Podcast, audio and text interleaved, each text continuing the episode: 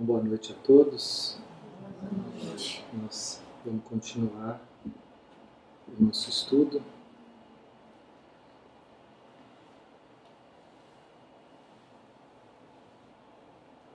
Hoje a palestra número 152. A ligação entre o ego e o poder universal.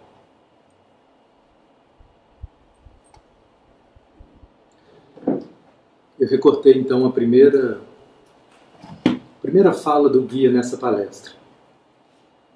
A gente vai começar com a primeira fala e encerrar também com a, com a última. Ele sempre começa as palestras trazendo uma, uma saudação e colocando uma intenção para cada palestra.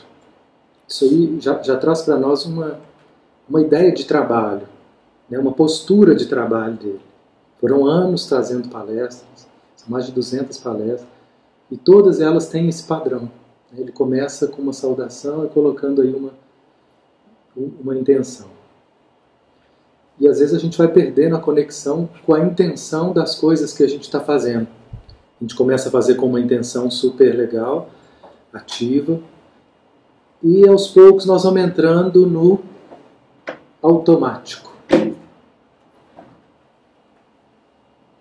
E aí então a gente vai perdendo a, conexão com essa intenção, perdendo a, a, às vezes até a motivação de estar fazendo, perdendo o sentido. Então a gente está renovando as nossas intenções naquilo que a gente quer fazer, é uma sabedoria. Desde as coisas mais simples, como você ir para uma consulta, é, renovar a intenção que você está em busca de saúde, de você vir para um trabalho como esse, em vez de você vir de qualquer maneira, né, você já vir firmando essa intenção do que, que você quer quando você vem né, em um lugar que, que tem um propósito de auxílio espiritual. É, quando eu estou num relacionamento, às vezes o relacionamento vai entrando em fases de desgaste e que nós vamos perdendo a, a intenção né, de estarmos juntos Aí estão, estão lá, continuam morando na mesma casa, mas já não existe mais a intenção em colaborar, ela deixou de ser renovada. E com a nossa fé é a mesma coisa. Se a gente não tiver um, um, uma rotina de, de prece e de buscar essa consciência divina, para renovar as nossas intenções, de nos espiritualizarmos, a gente corre o risco de ser consumido pelas exigências do plano material. São muitas, né? E aí a gente vai perdendo essa, essa conexão, essa experiência divina, essa noção espiritual, exercício físico. Né? Hoje eu conversava com uma pessoa que ele me, me disse, é, eu me dei conta que o exercício físico ele, ele é uma sustentação para o meu emocional. Não é só para o meu colesterol, não é só para eu ficar mais bonitinho para as meninas. A minha, o meu emocional faz muita diferença para o meu emocional. Eu estava fazendo, estava bem, estava tranquilo. E aí eu não sei por que, que eu parei. E depois de umas três semanas que eu estava parado, que eu fui me dando conta, que eu fui caindo num estado de desânimo que eu já não sentia há algum tempo. Então ele perdeu a, a, a intenção do exercício, perdeu a conexão com aquela prática. E aí veio o desânimo para lembrar para ele, olha. E aí então ele vai renovando a intenção com mais consciência. Então às vezes a gente perde né, a conexão com as coisas porque a gente ainda não tem consciência real do valor delas. E isso é um processo que a gente vai né, amadurecendo até o momento que passa a ser natural fazer uma prece todos os dias. Até o momento que passa a ser natural nos exercitarmos, nos alimentarmos bem. Estou né, falando aqui, dormirmos bem. Estou aprendendo essa parte ainda. Dormir uma noite de descanso. E aí a gente vai agora para a dimensão psíquica, espiritual, e o que nós estamos recebendo de estímulo do guia toda semana aqui é também a intenção de nos observarmos. E para alguns isso pode parecer novo, diferente, outros já começaram há mais tempo, mas é essa a base de todo o caminho de transformação que ele propõe e que todo trabalho de autoconhecimento exige. A capacidade da gente se observar. Nós vamos refinando essa capacidade. Nós vamos cada vez depurando, nós vamos desenvolvendo olhos de ver com mais profundidade. Mas mesmo que seja superficialmente, no primeiro momento, nós vamos aprendendo a buscar essa referência interior. Desde o nosso corpo, das sensações do corpo, até o nosso estado de humor, né? nossa, nossa postura, nosso olhar, os pensamentos que vêm. Às vezes a gente está fazendo uma coisa e vem um pensamento. Vem de onde? É, vem de um lugar nosso que às vezes a gente não, não conhecia. Às vezes um pensamento de preconceito que você nem, você nem ousa assumir de tão feio que é. Eu já me vi pegando assim, de repente um pensamento de preconceito com uma pessoa na rua. Né? Hoje a Silvana está falando isso, como que ainda é forte né? a questão é, dos negros no, no nosso país, como que ainda já mudou muita coisa, está melhorando muita coisa. Mas ainda é muito forte essa cultura do medo, do preconceito, de uma imagem marcada. É, às vezes, pessoas que, que você pode estar tá vendo que chegam de um determinado momento que é inevitável quando você vê você está julgando, quando você vê você está omitindo um pensamento que você acha horrível, né? e que as crianças às vezes falam tão espontaneamente, né? É, e aí os pais ficam com vergonha, porque eles não têm pudor de falar, a espontaneidade deles, nós vamos aprendendo a perceber cada aspecto do nosso ser que contraria aquilo que a gente tem como ideal. E assim nós vamos abrindo, explorando continentes. Né? O que a gente conhece né? É, é uma parte muito pequena de, de nós. E cada vez que a gente vai desenvolvendo esse hábito com a intenção de ver a verdade, nós vamos expandindo os nossos continentes. Né? A gente achava que só existia até onde o limite que eu vejo.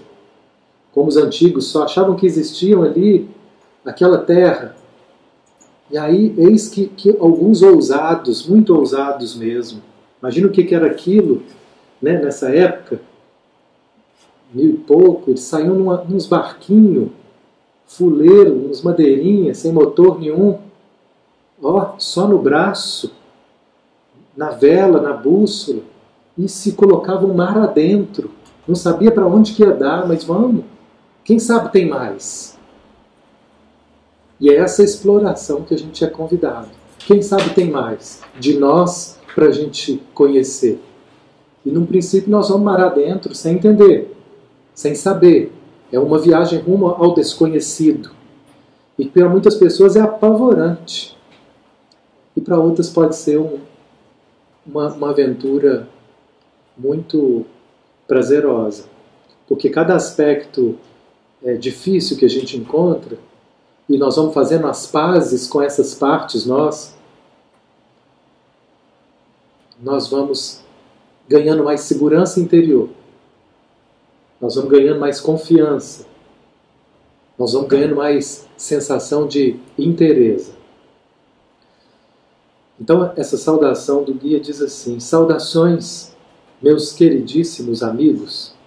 Que essa palestra possa lhes dar insight e força renovada, a fim de que suas tentativas de encontrar a si mesmos, de descobrir sua posição, sua situação nessa vida, de descobrir a que lugar pertencem, o que são, quem são e como realizar-se torne uma tarefa mais fácil.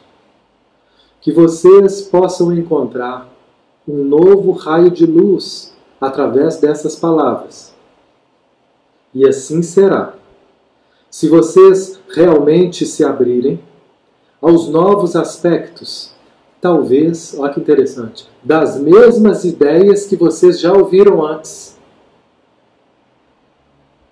mas que até agora não se tornaram uma verdade pessoalmente experimentada por vocês.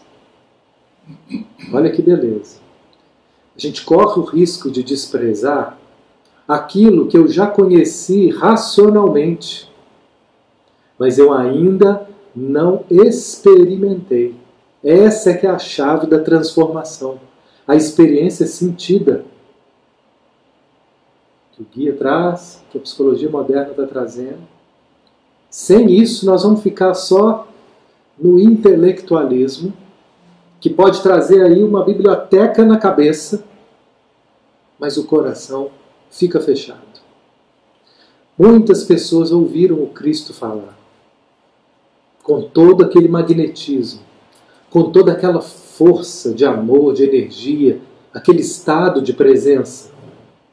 Naquele momento, muitas pessoas foram arrebatadas pelaquela voz, por aquele homem, aquele homem com uma conexão divina tão profunda e essas pessoas que ficaram arrebatadas, elas simplesmente se deixaram guiar, ser levadas a caminhos desconhecidos, a caminhos que muitos nem queriam ir.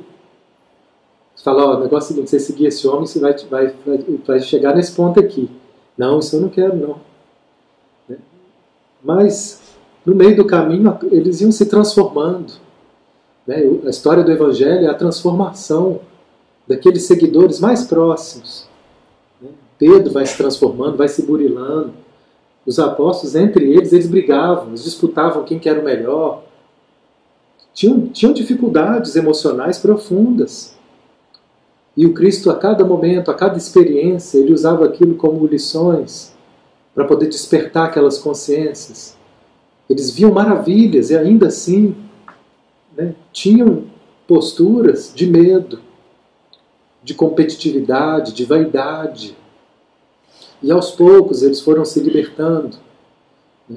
E até quem não conheceu o Cristo diretamente, como Paulo, e que chega né, com toda a rigidez daquele homem, ele também vai se transformando, vai se aprimorando, até o momento que no final da vida dele ele também repete as palavras do Mestre, dizendo já não sou eu que faço, mas é o Pai que faz através de mim, mostrando a conexão espiritual que ele alcançou. Foi um trabalho, um trabalho árduo de transformação interna.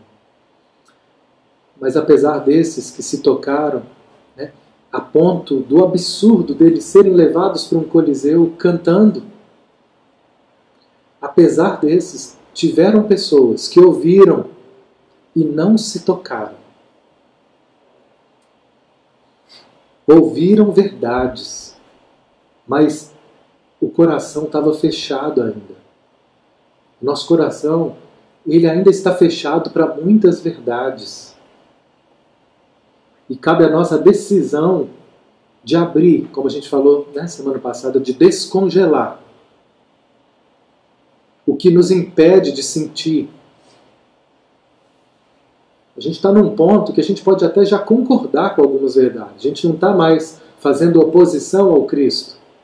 A gente não está mais desfazendo das verdades espirituais. Mas não é porque eu aceitei, que eu concordei, que eu entendi, que isso está alcançando um efeito transformador na minha vida. Porque eu ainda não experimentei. Então, as palavras do guia, tem hora que elas são repetidas. E ele fala, ele fala eu vou repetir essa mesma coisa um monte de, gente, de, de vezes, de jeitos um pouco diferentes, para ver se vocês assimilam.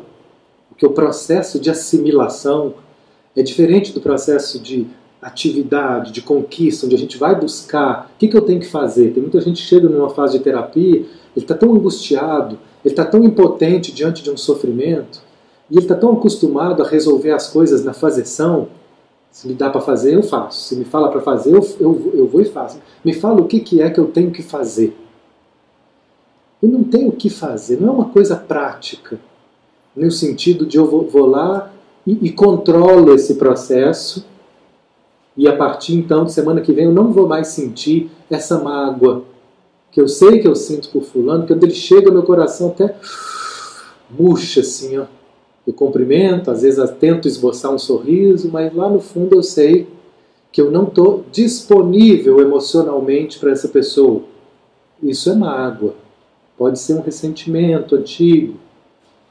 Transformar isso é possível, mas exige uma decisão, um esforço, mas não é algo que eu possa controlar. Nós não podemos controlar racionalmente o nosso desenvolvimento psicológico. Tem uma parte que é uma decisão nossa, de ir, de buscar, de pedir, é atividade. E depois tem uma outra parte que é um outro tipo de atividade, que ela é mais orgânica. O guia fala que o crescimento emocional ele é orgânico. Você não força seu organismo a crescer. Você pode até dar um adubozinho para a planta, pode até né, tomar um, um Neston, sustágio, um, um fermento qualquer. Você vai acelerar um pouco, mas tem coisa que não vai dar para para você controlar. Emocionalmente também. Nós podemos fazer uma terapia, tomar uns florais, né? estudar as palestras do, do guia. Nós podemos tomar homeopatia, tomar um passe, fazer um reiki, fazer um, um belo trabalho quando, né, bem conduzido uma constelação familiar. São muitos recursos que a gente tem que podem ó, acelerar, ajudar. Mas ainda assim, Existe um processo orgânico que é da gente ser capaz de experimentar essas verdades que estão sendo anunciadas. Essas verdades dentro de nós. Então, o convite é de abertura. Abertura. O significado e a realização da vida de uma pessoa palavras do guia. Em última análise, depende do relacionamento entre o ego do homem e o princípio universal de vida, o eu real, como também o chamamos. Então ele vai, ele vai trazendo nomes diferentes para falar das mesmas coisas. Agora ele está trazendo um novo nome: princípio universal de vida. Aí o nome que a gente vem conhecendo nas últimas palavras foi o eu real. O que é o eu real? É um princípio universal de vida que nós somos. Uma outra palavra que, ele, que a gente pode entender é o eu superior, o eu divino. Então ele está falando disso, fala de formas diferentes para a gente começar a experimentar essa dimensão nossa. Na medida. Então, ele estava dizendo que.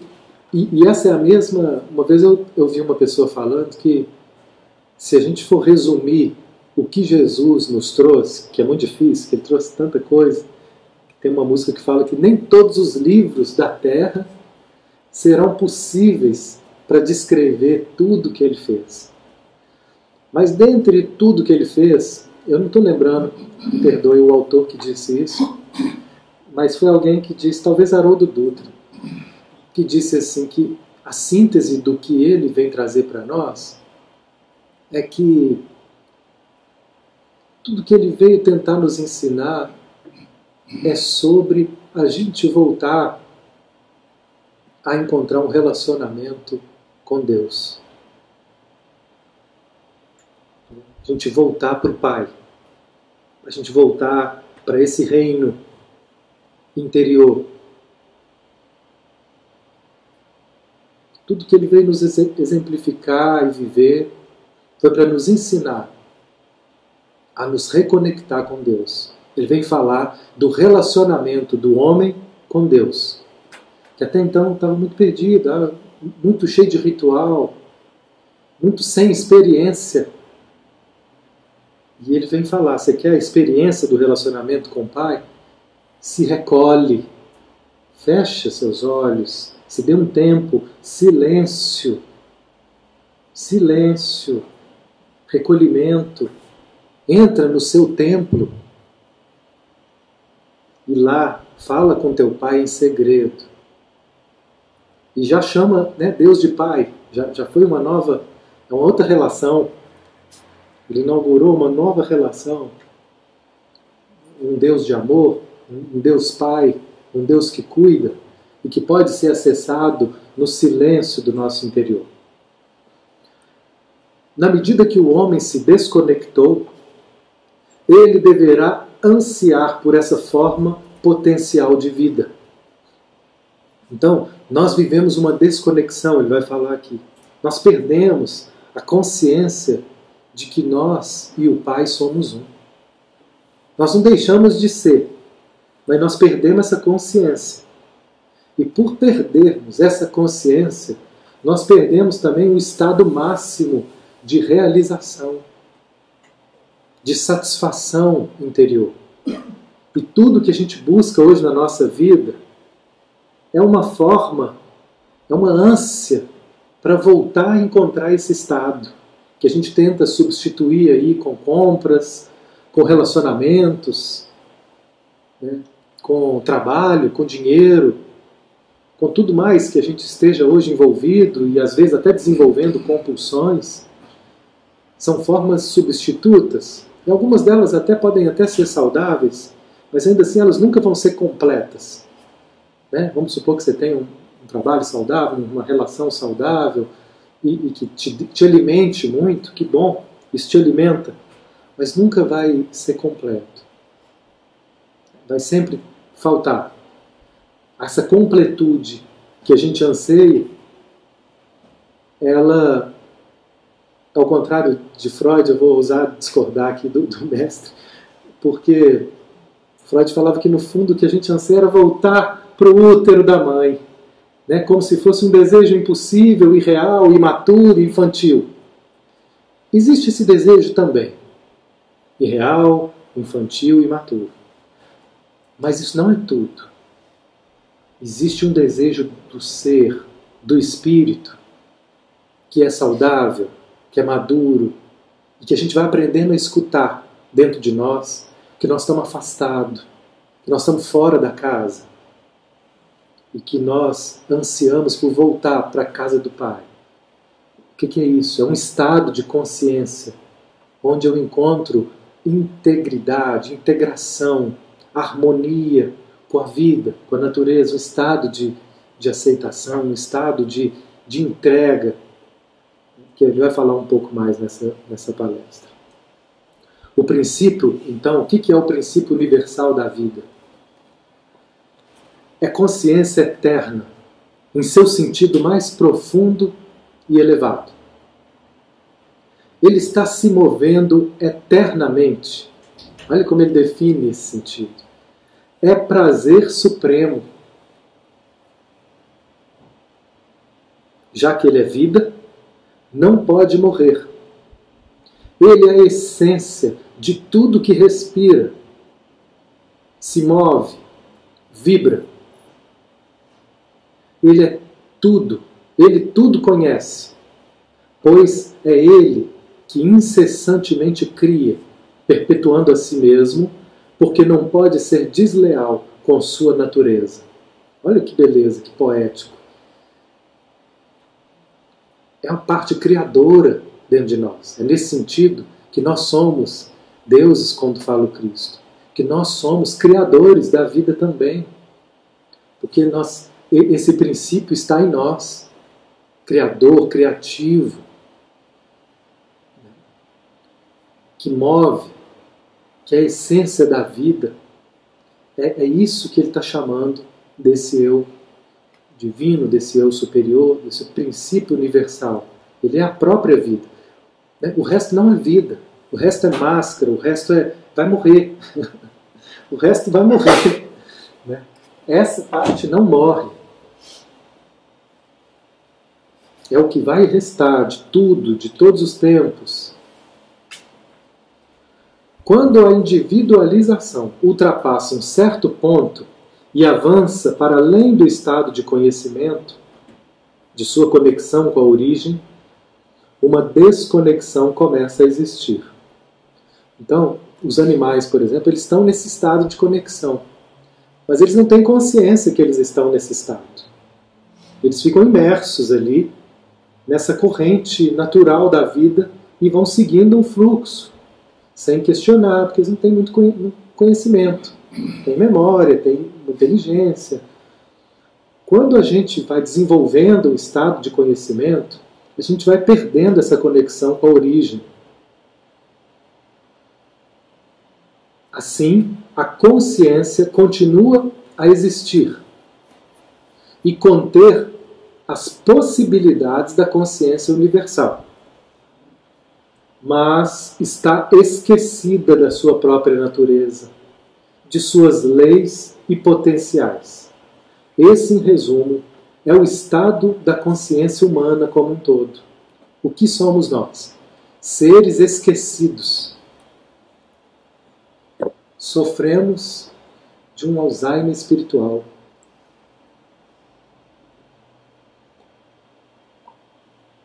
Quem já acompanhou alguém com essa doença é algo terrível. A pessoa olha para você, não lembra mais quem é você. A pessoa olha para os filhos e não reconhece os filhos. Perdeu a conexão com tudo aquilo que era afeto. Nós perdemos a conexão com a nossa fonte de vida.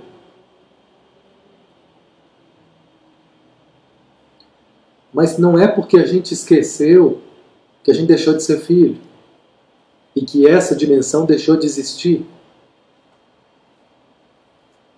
Né? Teve uma vez alguém falou né, nessa questão do Alzheimer, né, por que, que você continua indo lá? Ela não lembra nem que você é filho. E aí o, o cara falou, mas eu não esqueci que ela é minha mãe. Então eu continuo. Mesmo sem ter dela o, carinho, o olhar, então ele não, não se esquece de nós, mas a gente se esquece dele. A gente se esqueceu. E por isso é nós estamos trazendo essa palavra no início de um despertar. Nós estamos aprendendo a abrir espaço para que a gente possa despertar desse estado de esquecimento que hoje a gente se encontra. Cada dia a gente vai despertando um pouco mais. É gradativo. Cada dia a gente vai ó, abrindo um pouco mais. E se a gente se colocar com determinadas condições, isso pode ser facilitado. Existem condições facilitadoras para esse despertar.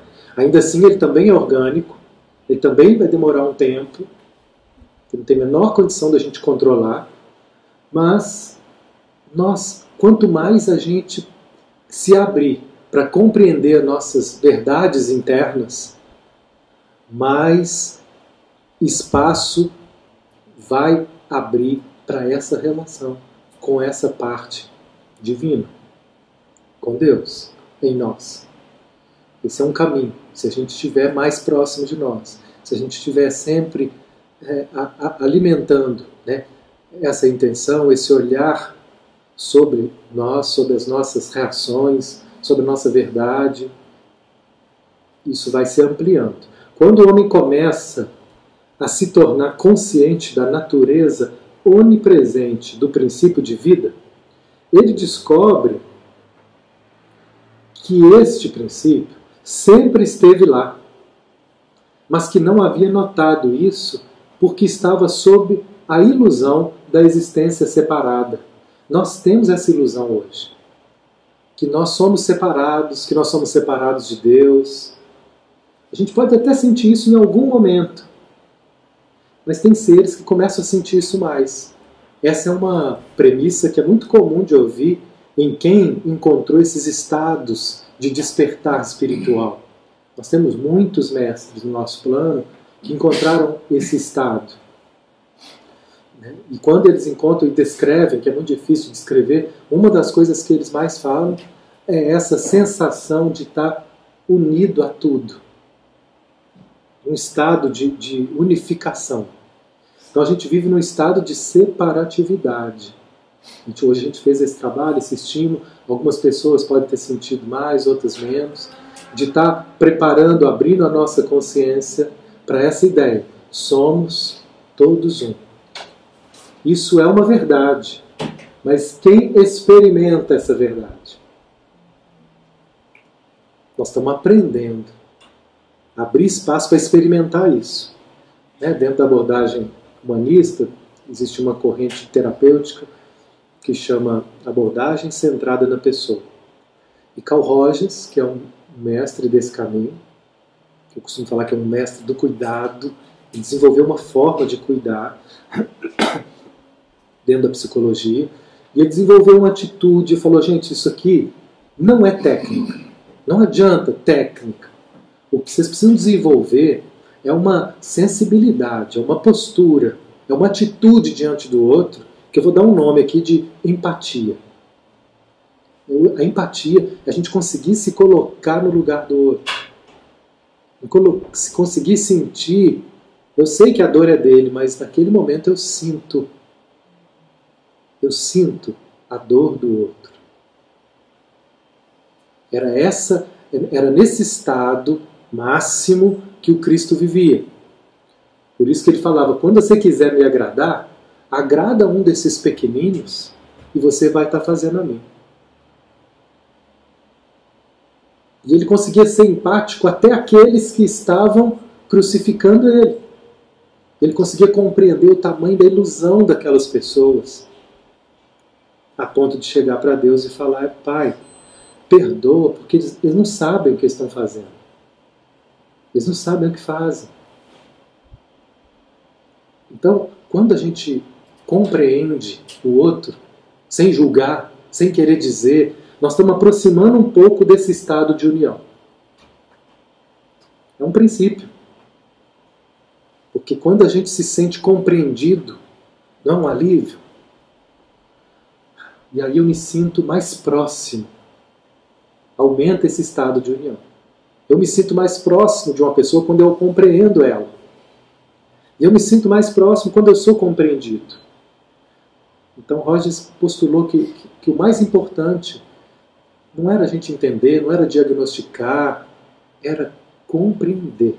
A compreensão, quando ela acontece através da empatia, da aceitação, uma mudança se dá. Então aqui ele está dizendo apesar da gente ter uma sensação de que está separado, é só uma sensação. E aí ele continua, portanto, não é inteiramente correto declarar que em determinado momento né, esse princípio se manifesta. Seria correto dizer que o homem começa a notar. Olha que diferença! já está lá. Não tem que chegar de nenhum lugar, não. Já está, já está aqui, já é. Eu sou já. Você é. Está tudo aqui já. Só que eu não percebo. Está implícito. Aos poucos, nós vamos desenvolvendo os olhos de ver. Nós vamos começar a notar.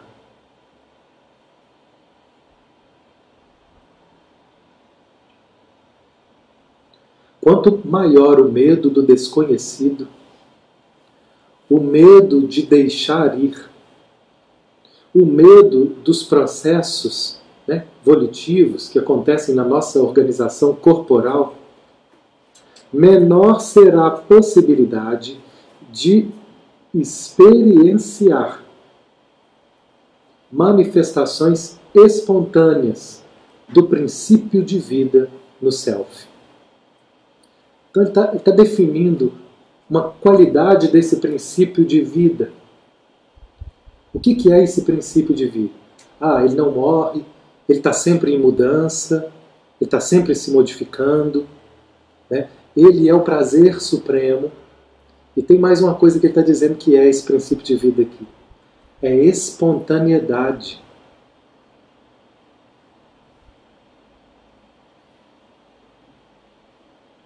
E quando a gente tem medo, a gente perde a espontaneidade. Imagina que você chega numa festa e chega inseguro. Você pode até dançar se você é de dançar. Mas sabe aquela dança formatada assim? aquela forminha? se você não é, é recolhido. Porque tem muita gente que fala e fala, fala ou dança, mas no fundo não é a espontaneidade. Eu conheço uma pessoa, amiga minha, que na terapia dela ela fala, fala, fala, fala, para não falar. E fala um monte, para não dizer o que é mais importante. São defesas. Então, espontaneidade não é necessariamente é, essa expressividade mecânica que muitas vezes a gente vê. Né? Nós estamos falando de espontaneidade, é algo verdadeiro, movimento verdadeiro, genuíno, espontâneo, autêntico, congruente, né? com aquilo que eu estou sentindo, congruente. Mais uma premissa. Então, quanto maior o medo, mais nós vamos travar esse contato com essa dimensão divina dentro de nós. O guia fala que o medo é o nosso maior vilão, o que mais nos afasta de Deus. Nós, tamo, nós temos medo, ele vai falar nessa palestra, acho que não vai dar tempo de entrar nisso hoje. Que nós temos medo não é só das coisas ruins, não. Nós temos medo do, do prazer, nós temos medo da verdade, nós temos medo de nos desnudar. De ser verdadeiramente quem a gente é. A gente aprendeu, já se acostumou a viver num estado de defesa tão grande.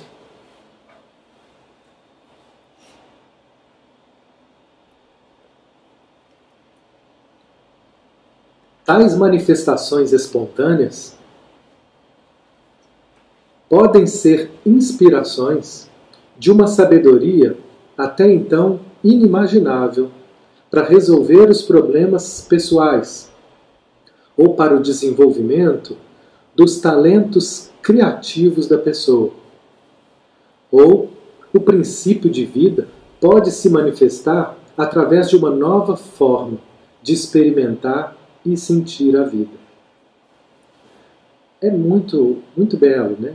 Que ele está dizendo para nós que essa força divina, essa força vital, quando ela se manifesta espontaneamente, ou melhor, quando a gente a percebe e, e a deixa fluir, e aí então ela vai se revelar, ela é capaz de encontrar soluções para os nossos problemas que a gente não imagina. Nós não temos noção racional, às vezes a gente está preso numa situação, seja ela financeira, emocional, de relacionamento, de família, de saúde, e que a gente não, não sabe a saída, não sabe como se desvencilhar ou, ou resolver, ou, ou, mesmo vislumbrar um, um caminho de, de um trabalho. E essa dimensão, ela sabe. Ela, ela é capaz, é, de, é desse lugar que vem as inspirações, é desse lugar que vem as intuições. E ele fala até que quando elas vêm, elas não vêm de forma vaga, não. Elas podem até ser começando a ser formadas assim de uma forma vaga. Estou sentindo um negócio aqui. Se eu começo a escutar e quando isso vem, vem de forma clara, intuição precisa. Faça isso. Ó, oh, Nunca tinha pensado em fazer isso? Faça isso. Liga para fulano e pede uma opinião para ele. Oh, é mesmo. Fulano. Nem lembrava que fulano podia me ajudar. Ou toma aquilo. Estou falando de soluções práticas, mas para tudo. Para tudo, um dilema. Se eu caso, se eu não caso. se eu faço esse curso, se eu faço outro. Conflitos que a gente às vezes não consegue resolver porque nós estamos desconectados dessa parte nossa que já sabe o que é melhor para nós, onde que eu fico mais confortável, onde que eu sou mais eu. Só que a gente não pergunta para essa parte, a gente não, não sonda essa dimensão, a gente está aprendendo a sondar, a sentir, a observar as minhas reações quando eu me movimento para esse lugar, as minhas reações quando eu me movimento para o outro, quando eu me afasto. Esse princípio, ele, é a partir dele é que nós vamos encontrar uma nova forma. Às vezes a solução não é mudar nada, não. Você vai ficar com, essa, com esse mesmo marido. Ah, não, esse, esse mesmo. E essa mulher, a mesma. Mas o que, que vai mudar? É a forma de eu experimentar essa relação. E até a sogra, a sogra também. Sacanagem com a sogra. Mas podia deixar passar. Uma vez, é, né, experiência. Uma vez eu fui, quando meu menino, meu primeiro menino era pequeno, eu cheguei no médico do lado, doutora Dion. Se eu quero vir aqui hoje para você me ensinar como é que cria esse filho sem pai. Ele conversou, conversou comigo e tal, e virou assim, por que ao invés de você terminar com ele, você não aprende a conviver com ele? E assim foram, mais 14 anos. 14 anos tem sido possível. Você já estava querendo ir embora. E a, a, ele foi a voz que abriu espaço para você também ouvir outras possibilidades. O guia está sempre falando isso, gente. Existem sempre infinitas possibilidades da gente lidar com essa situação que hoje nos faz sofrer de outro jeito. Existem um monte de formas diferentes de lidar com essa mesma coisa. Então, às vezes, pode manter as pessoas, seu exemplo é esse. Fiquei mais 14 anos com a pessoa que eu estava virando as costas. Porque eu vi outra possibilidade que eu não estava vendo. E às vezes a mudança é essa, é a mesma coisa vista, experimentada de outra forma. E se eu não estou vendo, eu posso pedir ajuda a Deus, a, a essa parte divina, me ajuda a ver outra forma de lidar com essa situação. Eu quero ver, porque existem infinitas. Eu só estou vendo uma. Eu estou muito limitado. Eu estou muito fechado. Eu só estou vendo medo. Eu só estou vendo que não tem saída. Né? Hoje uma pessoa pegou e falou assim para mim: eu não, eu vejo que não tem perdão para mim. Não existe perdão para mim. O que eu fiz é imperdoável. Como é que você acha que essa pessoa vive? Com essa verdade definida, com essa verdade, pseudo-verdade, né? com essa distorção. Ela vive se pressionando, se martirizando, em estado de culpa. Ela não relaxa. Ela paga, capota. É um estado de, de pressão, de conflito, porque ela não vê uma possibilidade de se perdoar. Ela não vê, o ego não vê, o racional não vê. Mas nós temos caminhos que essa dimensão pode nos conduzir se eu me permitir ser levado por essa dimensão divina, espontânea, experiencial. Isso não é racional. Isso é algo que vai sendo sentido. Assim como eu posso dizer, eu não vejo como perdoar aquela pessoa. Já me falaram que eu tenho que perdoar, que Jesus falou, mas eu não consigo. É a mesma coisa, eu não estou vendo como, mas existem infinitos caminhos para que eu possa perdoar que começa pela capacidade de eu compreender. O guia fala que às vezes a gente cria né, mágoas e distância dos nossos pais.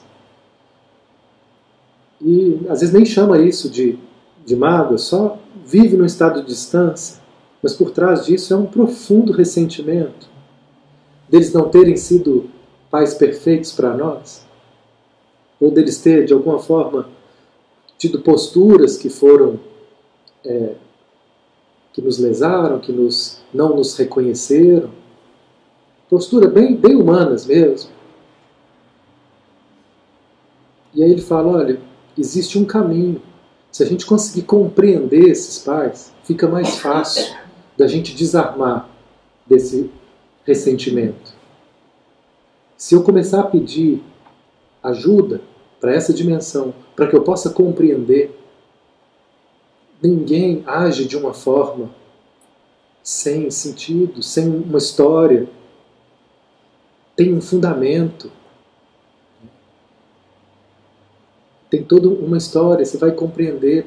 Não, porque agora que eu entendo porque que ela agiu assim comigo, porque que ele agiu assim. Olha, olha o pai dele, olha a criação dele, olha como que foi a mãe dela. Agora que eu estou começando a entender, ela não tinha como ela ser diferente. Ela não conseguiu e, agora fica mais fácil. Não é porque ela só porque ela não, não gostava de mim como eu pensei lá quando eu era criança. E quando a gente é criança é assim: faz o que eu quero, gosta de mim. Não faz o que eu quero, não gosta de mim. Simples assim, racionando, né? um, um pensamento binário. Sim ou não. E depois a gente vai vendo que tem outras variedades do, do gostar e que isso implica outras posturas quando eu me abro para compreender. Então, nós estamos mais uma vez abrindo as possibilidades. Quando a gente entrega né, o, o, o leme desse barquinho para essa força. Não é que eu vou deixar de ser racional, não. Tudo que vier vai ser avaliado racionalmente. Mas eu vou começar a me deixar ser guiado por essa força interna sábia que ela vê possibilidades que eu não vejo, que ela tem soluções, que ela tem caminhos que eu não tenho. Deus alcança lugares que eu não vejo. Quando Deus quer, né, tem essa, esse ditado? Quando Deus quer, quando Deus se movimenta, né, o que movimenta mesmo é essa abertura. É a gente esperar que Deus se movimente, é a gente se abrir para esse movimento divino nos guiar, porque Ele está disponível para todos nós. Mas nesse estado de separatividade a gente perde a, a consciência que poderia nos ajudar a confiar. Tem uma frase que eu vou retomar nela semana que vem, mas vou dizer ela aqui. Nada a temer. Você não pode ser esmagado ou aniquilado. Você somente pode ser carregado, como os planetas são carregados no espaço.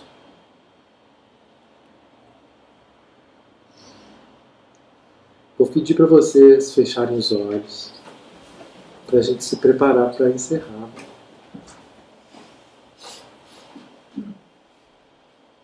Que força é essa que carrega os planetas?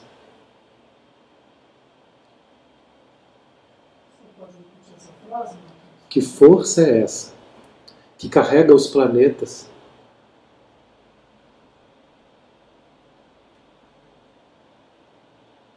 Que força inteligente é essa que mantém a vida?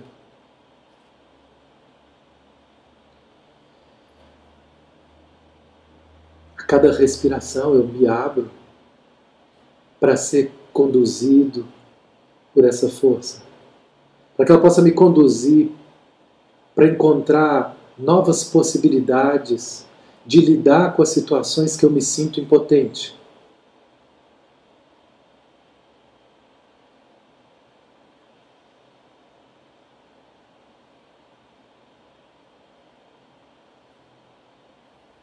E existem infinitas possibilidades. Eu me abro para ver o que eu não estou vendo. Que me impede de ver outras saídas? Meu orgulho, meu medo. Eu quero ver. Não apenas entender, mas experimentar aquilo que bloqueia a minha visão de ver possibilidades novas.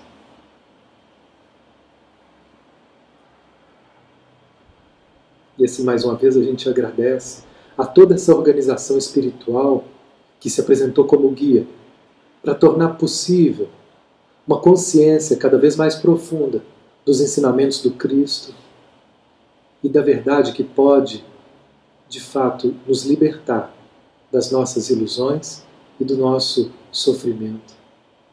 Graças a Deus que assim seja.